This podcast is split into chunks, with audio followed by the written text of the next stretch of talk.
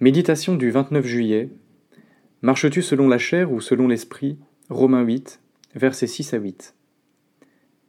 Avoir les tendances de la chair, c'est la mort. Avoir celles de l'esprit, c'est la vie et la paix. Car les tendances de la chair sont ennemies de Dieu, parce que la chair ne se soumet pas à la loi de Dieu, elle en est même incapable. Or ceux qui sont sous l'emprise de la chair ne peuvent plaire à Dieu.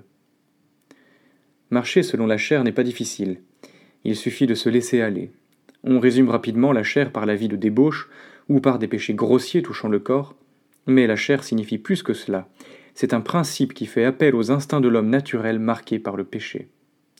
Vouloir plaire à Dieu par ses efforts peut aussi concerner la chair, car c'est de l'orgueil de prétendre une telle chose.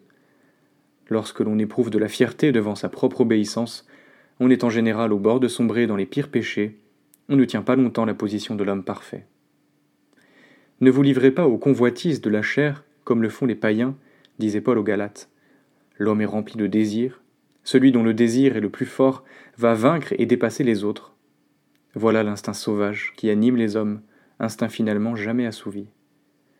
Celui qui marche selon ses désirs et ses convoitises devient esclave de beaucoup de choses, il ne peut plaire à Dieu ni le servir, il n'héritera pas le royaume de Dieu, dit la parole. Il est nécessaire de se sentir perdu, de voir qu'en voulant faire le bien nous butons sans cesse contre des murs. Reste alors pour beaucoup d'hommes le refuge de la fatalité ou la tentation de l'innocence, je n'ai pas demandé à naître. Mais le dire ne règle pas pour autant le problème profond de leur existence. Il nous faut naître de nouveau, recevoir un esprit nouveau qui est plus fort que la chair. Seule la loi de l'esprit de vie qui est en Jésus-Christ peut nous affranchir de cette puissance.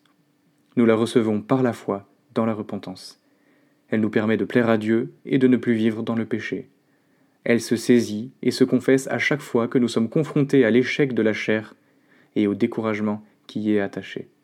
Croyant, nous avons toujours le choix, écouter les désirs de notre chair ou bien la voix de l'Esprit qui indique à notre conscience ce qui est selon Dieu. En marchant selon l'Esprit, nous porterons les fruits de l'Esprit, l'amour, la paix, la douceur. Et cet Esprit nous ressuscitera au dernier jour, car cette vie éternelle habite déjà en nous, quelle espérance glorieuse. Si nous vivons par l'Esprit, marchons aussi par l'Esprit. Galates 5, verset 25.